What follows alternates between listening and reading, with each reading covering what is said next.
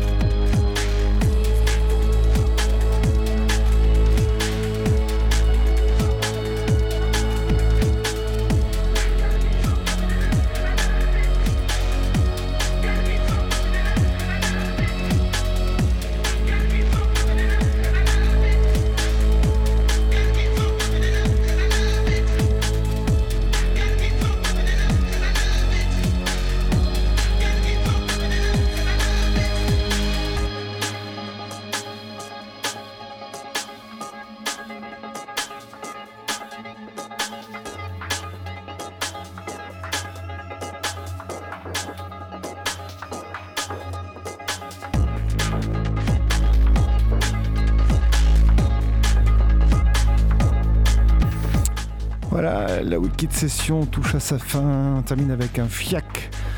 Voilà, c'est le but un peu de la Wikid Session, c'est mix sur la radio, c'est pas fait que pour faire danser, c'est aussi pour faire découvrir, pour faire voyager. J'espère que ça vous a plu. Voilà, on se donne rendez-vous le mois prochain, premier mercredi de chaque mois, Wikid Session en compagnie de Jack de Marseille et on est sur Radio Grenouille. Bonne nuit à toutes et à tous.